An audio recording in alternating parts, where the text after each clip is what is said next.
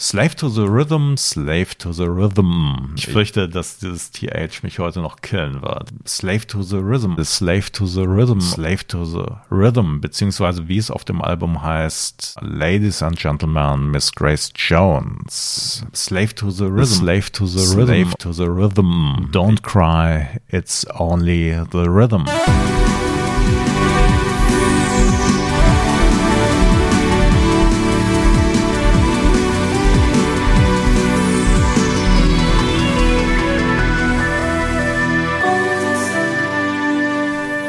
Voice of Summer, der 80er Jahre Podcast, ist zurück und heute wird es bunt, heute wird es avantgardistisch und irgendwie wird es heute auch sehr streng. So viel kann ich versprechen. Mein Name ist Eckhard Maronde und mein Kollege Alex Klug, den ihr sonst an meiner Seite hört, ist heute nicht mit dabei. Ihr wisst ja, Alex ist durch die Gnade oder Ungnade der späten Geburt um die 80er Jahre herumgekommen und ich habe ihn virtuell ein weiteres Mal zurück in die 80er geschickt. Denn er darf sich einen Film anschauen, wo sehr viel gegrunzt und gestöhnt, aber wenig gesprochen wird. Die Rede ist natürlich von Conan der Zerstörer mit Arnold Schwarzenegger. Und an seiner Seite spielt die wunderbare Grace Jones. Und ähm, die kennen wir ja noch aus einer anderen Folge, die wir hier im Podcast hatten. Und zwar ging es da um James Bond. Und 1985 hat sie auch äh, in dem Bond-Film A View to a Kill die Gegenspielerin von Roger Moore gespielt, nämlich Mayday. Und um sie soll es heute gehen, um Grace Jones und hier speziell um ihr Album Slave to the Rhythm. Ich fürchte, ich fürchte, dass dieses TH mich heute noch killen wird. Also Slave to the Rhythm von 1985. Und dieses Album war bereits ihr siebtes Album und bereits vorher hatte sie einige recht große Erfolge vorzuweisen.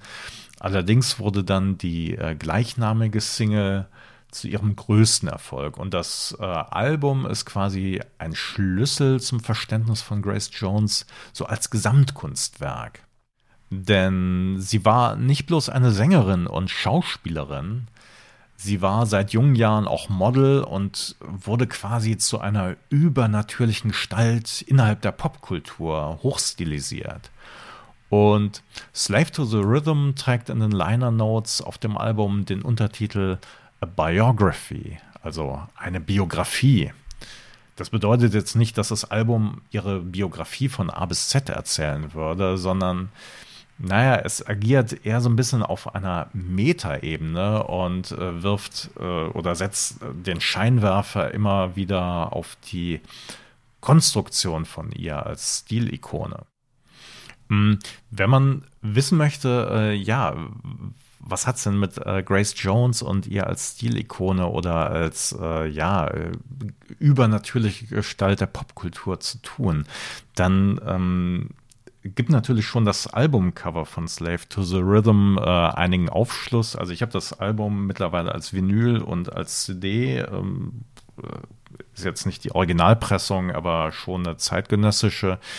Und wenn man das Albumcover sieht, dann sehen wir ein Foto von Grace Jones mit aufgerissenen Augen und zum Schrei geöffneten Mund. Und durch die Duplizierung einzelner Bereiche im Mund und innerhalb der Frisur wird quasi ihr, äh, also die Frisur nach oben hin verlängert und der Mund halt auch. Und mh, mm, wir, wir werden gleich mal sehen, wer dafür verantwortlich ist und was das alles bewirkt hat.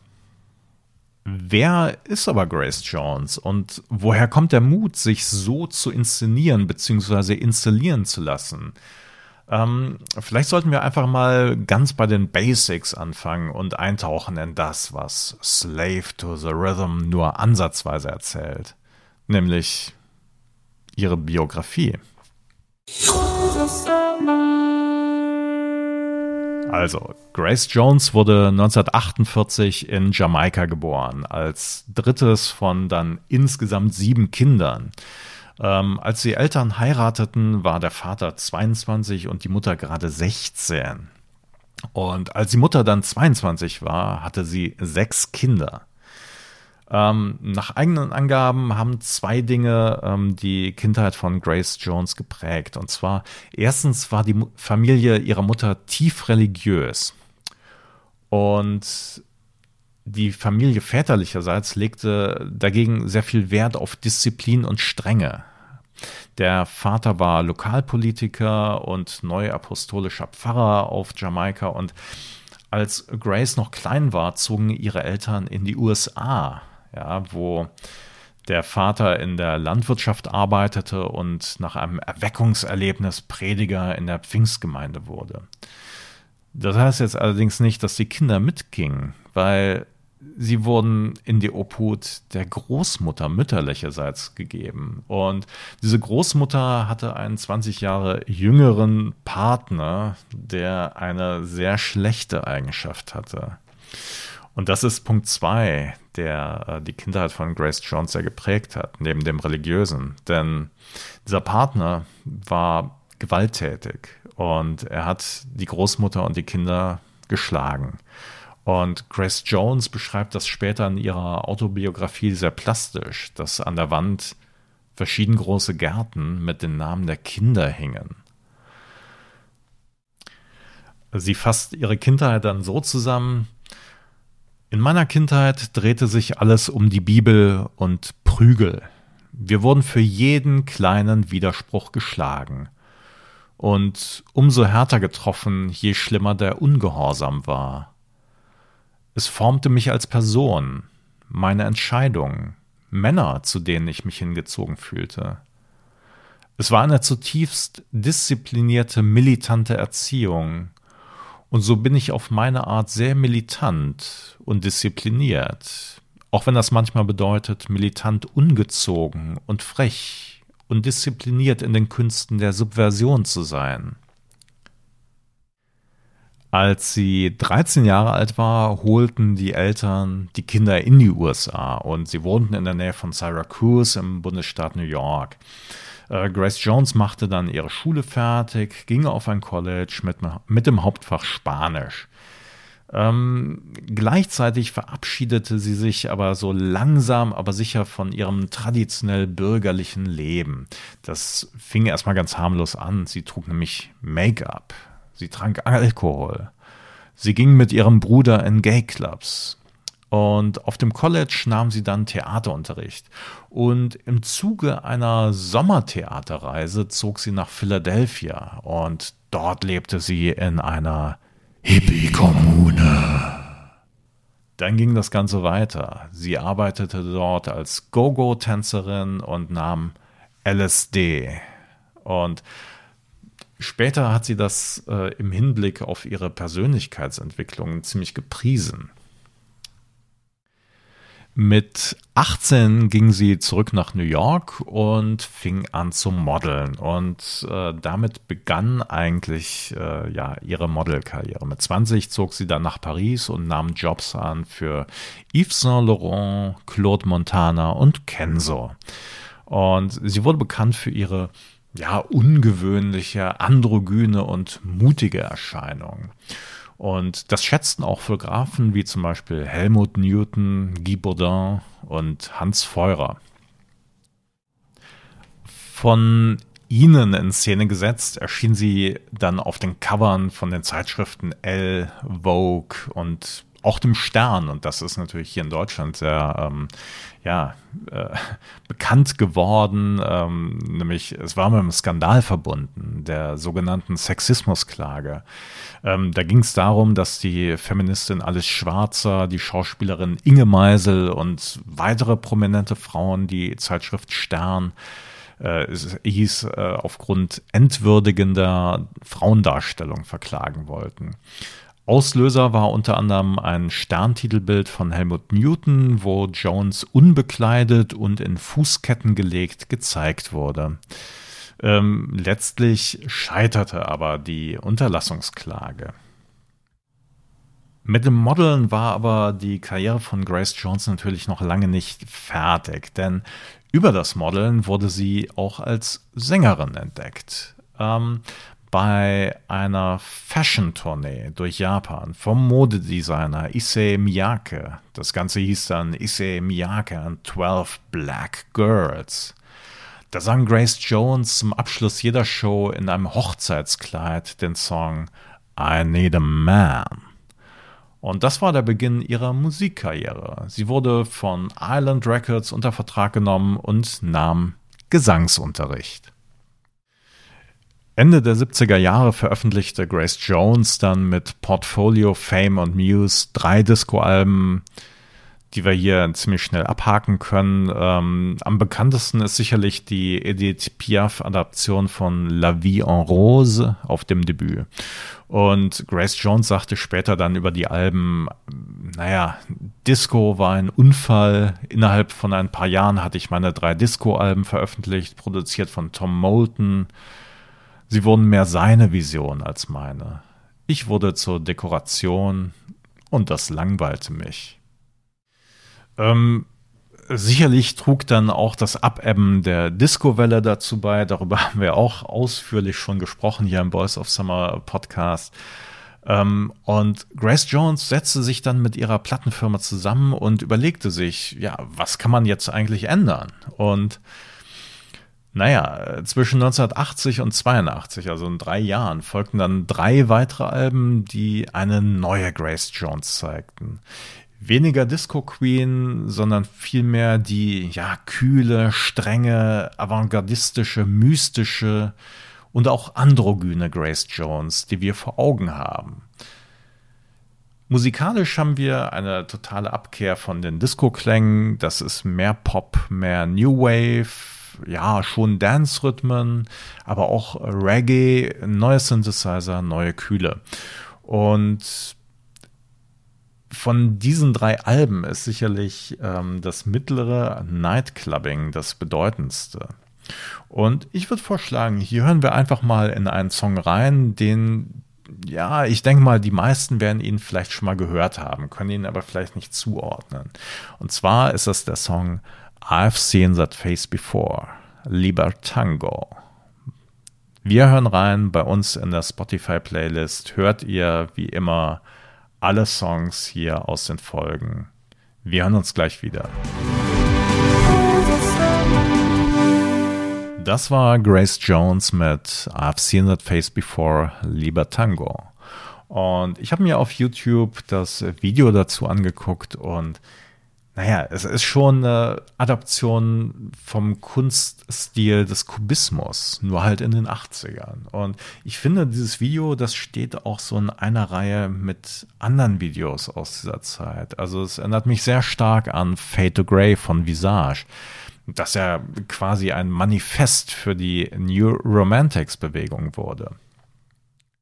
Noch ein Wort zur Optik. Wenn wir uns die Albencover angucken, von 1980 bis 82, beziehungsweise dann auch 85, Slaves to the Rhythm, dann zeigt sich hier sehr deutlich der Wechsel. Also wir haben dann 1980 das Album Warm Leatherette, also was so viel heißt wie warmes Kunstleder.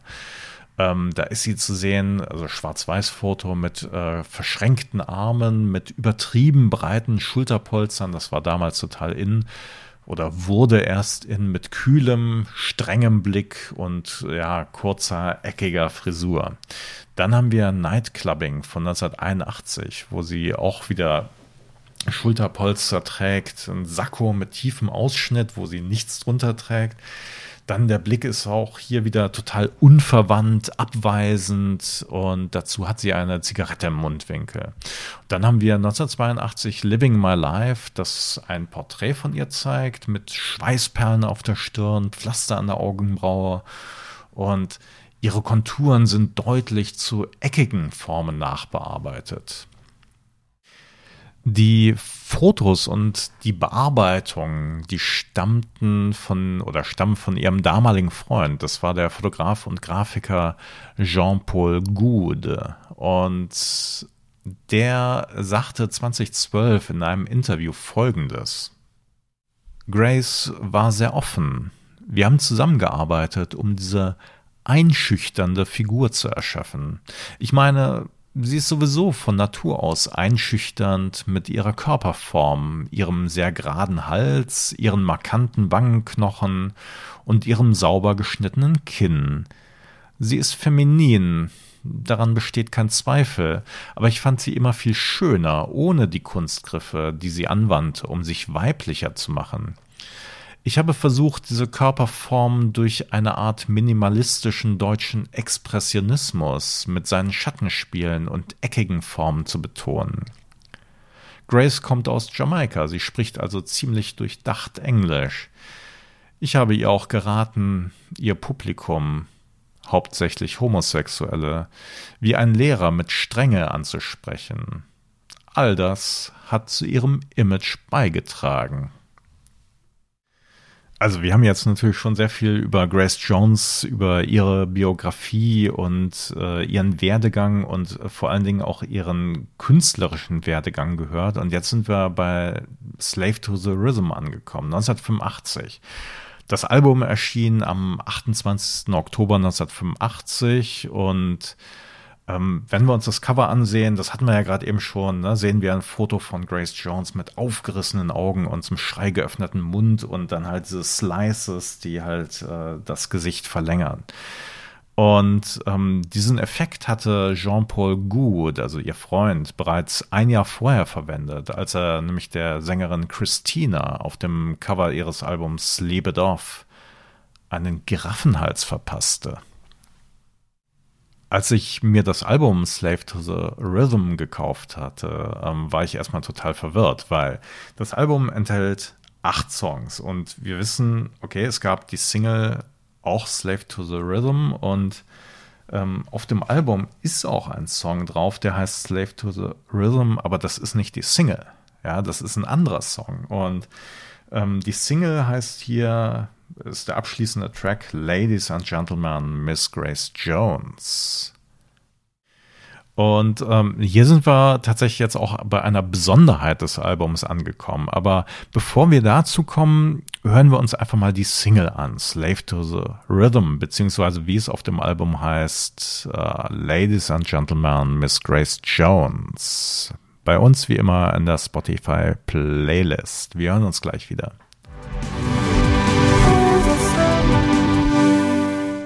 Das war Grace Jones mit Slave to the Rhythm, beziehungsweise Ladies and Gentlemen, Miss Grace Jones. Und produziert wurde das Album von Trevor Horn.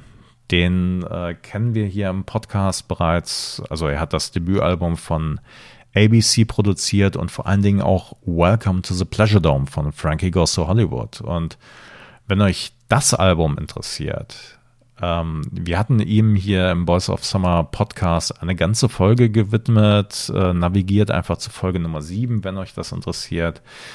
Ähm, also, produziert hat Slave to the Rhythm Trevor Horn. Der war wirklich damals einer der angesagtesten und vor allen Dingen innovativsten Produzenten. Und geschrieben haben alle acht Tracks einmal Trevor Horn, dann Bruce Woolley, Simon Darlow und Steve Lipson. Das waren so seine Kompagnons, mit denen er schon lange Zeit äh, zusammen Musik gemacht hatte. Und die Besonderheit der Vorgehensweise war die folgende. Die acht Songs sind eigentlich naja, es sind eigentlich verschiedene sich sehr stark unterscheidende Versionen beziehungsweise Interpretationen dieses einen Titeltracks. Also das mag man gar nicht glauben, da sie nicht immer so klingen, als wenn sie etwas miteinander zu tun hätten. Und ähm, die Vorgehensweise im Studio war dann so, eine Woche ein Song.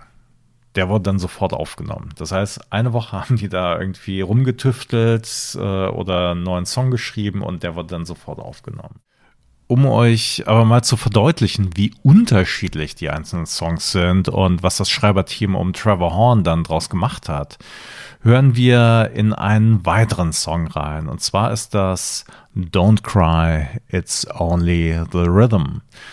Und der, der Song, der besticht oder der, der, ja, zeichnet sich eigentlich durch wirklich krasse Stereo-Effekte aus. Also, wo plötzlich mal nur links etwas zu hören ist, dann wird rechts eine Gitarre angeschlagen und so weiter. Ähm, wer eine große Stereoanlage von euch zu Hause hat, bitte dreht laut auf, setzt euch mittig äh, vor die Lautsprecher. Dafür wurden die Geräte gebaut. Ähm, Im Auto kann ich euch nur sagen, kann das Ganze beim ersten Mal schon ziemlich erschreckend sein. Grace Jones also mit Don't Cry, It's Only the Rhythm bei uns in der Spotify-Playlist. Wir hören uns gleich wieder.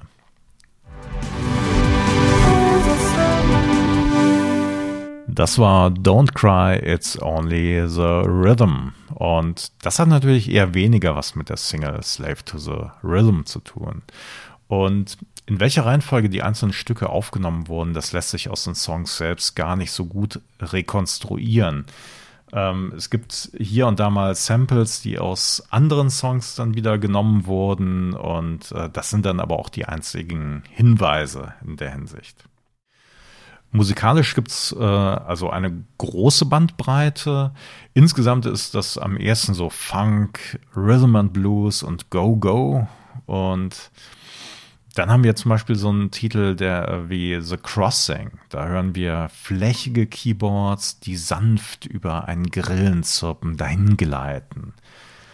Dann haben wir den Track äh, Opera Attack. Also, ne, das ist so, ein, so eine Mischung aus Opera und Attack das sind eigentlich nur Echo- und Halleffekte von so einem und die, die kaskadieren so ineinander und erzeugen wirklich eine, ja, schreckliche Atmosphäre. Und dann haben wir ähm, den Titeltrack und die Single und also den Titeltrack, äh, so wie er auf dem Album steht. Das ist dann ja nicht die Single gewesen.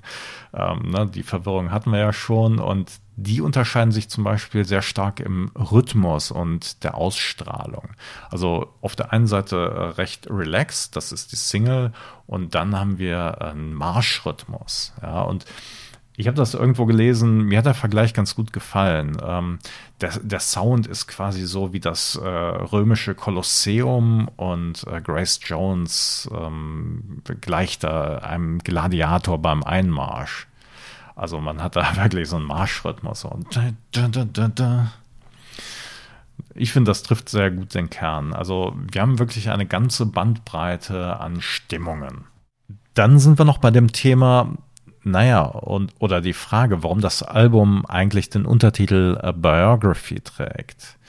Ähm, einige der Tracks enthalten Auszüge aus Gesprächen mit Grace Jones, also ein Interview, das von über ihr Leben, das von den Journalisten Paul Morley und Paul Cook geführt wurde.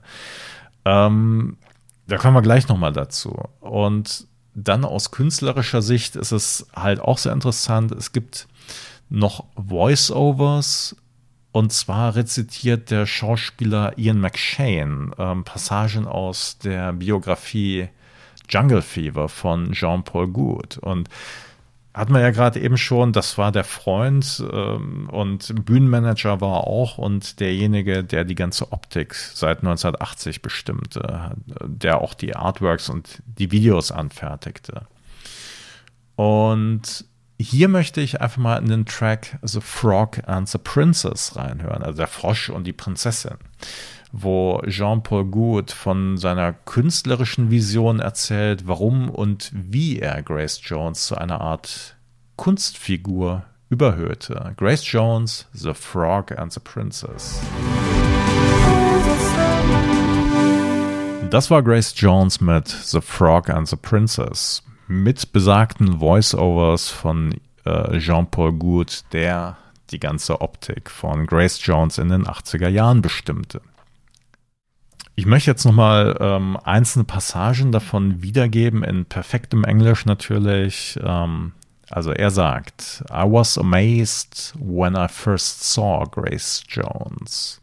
She was the first to take radical fashion out of its predictable Parisian context and bring it into the music scene, where I had always thought it belonged. Dann geht's weiter. I had this idea of using grace as the ideal vehicle for my work. She had inspired me. Und schließlich I decided deliberately to mythologize Grace Jones. Black, shiny, muscular people are aerodynamic in design. It was to emphasize this belief that I painted Grace Jones blue black. I'm no longer sure what I fell in love with Grace or my idea of what Grace should be. Das ist natürlich ganz interessant, weil es zeigt seine Sichtweise, wie er jetzt Grace Jones mythologisieren wollte. Und wir haben dann natürlich noch den Titel Slave to the Rhythm und ich finde, der ist so ein, so ein bisschen so ein Augenzwinkern. Ja, einerseits haben wir dann natürlich äh, das Wort Rhythm und äh, wenn man das jetzt nicht nur als, als Rhythmus auffasst, sondern als Takt, äh, als Takt der Industrie, der Musikindustrie, mit dem Image, mit der Musik und mit den Zwängen, äh, mit dem Stil, der um sie herum aufgebaut wurde. Und auf der anderen Seite haben wir das Wort Sklave. Ja, was eigentlich ja bedeutet, äh, überhaupt keine Kontrolle über äh, seine Wünsche, über sein Leben haben zu dürfen, ich glaube, das ist eher so ein bisschen Augenzwinkern. Es, es, kann natürlich auch sein, dass man ähm, absolute Hingabe für die Sache empfindet. Nochmal zum Interview-Part. Also wir haben natürlich einmal auf der einen Seite dann diese, diese Aussagen von ihrem damaligen Freund Jean-Paul Goud und ähm, die werden dann teilweise so in Kontrast geschnitten zu ähm, ja, dem Interview, beziehungsweise andersrum.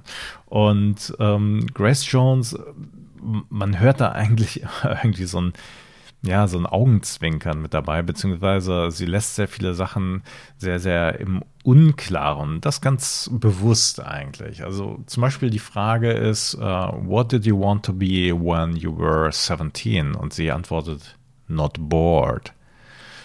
Und dann die Frage, and what was the first thing you did to alter that situation of being bored? Und sie antwortet dann, I floated on a cloud. Wir haben hier also wirklich schon sehr viele verschiedene Ebenen, äh, die miteinander verwoben werden und äh, Metaebenen und das Ganze ist einfach schon äh, eine sehr, sehr ja, amüsante und augenzwinkernde Angelegenheit. Und musikalisch ist es natürlich äh, ganz großartig. Also ähm, für jeden, der natürlich äh, Trevor Horn gut findet, äh, für den ist es natürlich ein Fest. Und das Album wurde zu einem der erfolgreichsten von Grace Jones. Wir haben ja Chartsplatzierungen von äh, Platz 10 in den deutschen Charts, in Holland auf Platz 8, in Österreich Platz 7, in der Schweiz Platz 9 und in UK auf Platz 12 immerhin. Und die gleichnamige Single Slave to the Rhythm, die war noch erfolgreicher. Das war die erfolgreichste Single von Grace Jones und die landete in Deutschland immerhin auf Platz Nummer 4. Es gab dann noch eine weitere Single, äh, und zwar war das Jones The Rhythm. Die wurde allerdings kaum mehr beworben, war kein großer Erfolg. Und danach ging es eigentlich Schlag auf Schlag weiter.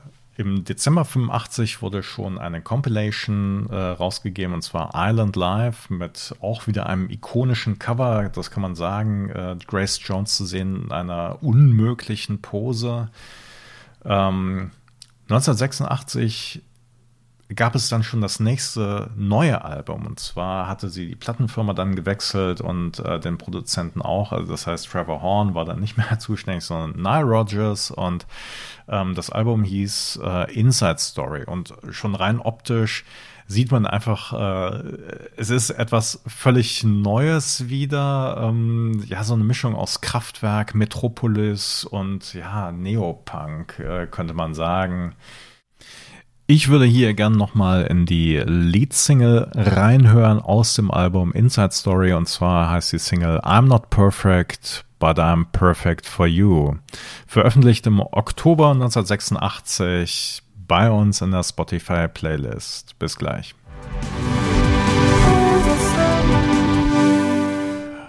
Damit hatte Grace Jones eigentlich so ihre, ähm, ja, ich sag mal, produktivste Phase hinter sich gelassen. 1989 gab es dann nochmal ein neues Album, das hieß äh, Bulletproof Heart und dann war lange Zeit Funkstille. Es gab Re äh, ja, Compilation-Alben ähm, Und 2008 erschien dann nochmal ein neues Album, nämlich Hurricane, beziehungsweise dann gab es noch eine Remix-Version, nämlich Hurricane Dub. Und ähm, hört da einfach mal rein. Das ist ganz, ganz spannend. Ähm, mich hat das sofort gefesselt, weil äh, der Opener-Track, der beginnt mit ihrer wirklich auch wieder sehr anherrschenden Stimme. This is my voice, my weapon of choice. Darüber hinaus hat sie noch ihre äh, Memoiren veröffentlicht und zwar zusammen mit äh, Paul Morley, der ja auf dem Slave to the Rhythm Album auch die Interviewfragen gestellt hat und die ähm, ja, Memoiren heißen I'll never write my memoirs. Ähm, sehr, sehr schön. Das war's für heute. Ich hoffe, ihr hattet Spaß und habt einen kleinen Einblick bekommen, wie Grace Jones mythologisiert wurde. Und ich hoffe, ihr habt auch ein bisschen Spaß bekommen, jetzt vielleicht in Slave to the Rhythm beziehungsweise die anderen Songs, die wir in der Playlist haben, reinzuhören. Wenn ihr weiteren Content von uns äh, sehen möchtet, wir sind auch auf Instagram zu finden unter dem Handle Boys of Summer Podcast und unter dem gleichen sind wir auch bei Facebook. Und wenn ihr ein wenig Geld übrig habt, ihr könnt uns Zuwendungen machen. Und zwar sind wir bei Patreon zu finden, Boys of Summer Podcast. Auch hier wieder mit einem Euro seid ihr dabei. Und ich muss jetzt, glaube ich, mal den Alex wieder vom Fernseher wegholen. Die Fernsehzeit ist vorbei. In diesem Sinne, don't cry, it's only the rhythm. Wir hören uns in zwei Wochen wieder im Boys of Summer Podcast. Bis dahin, tschüss.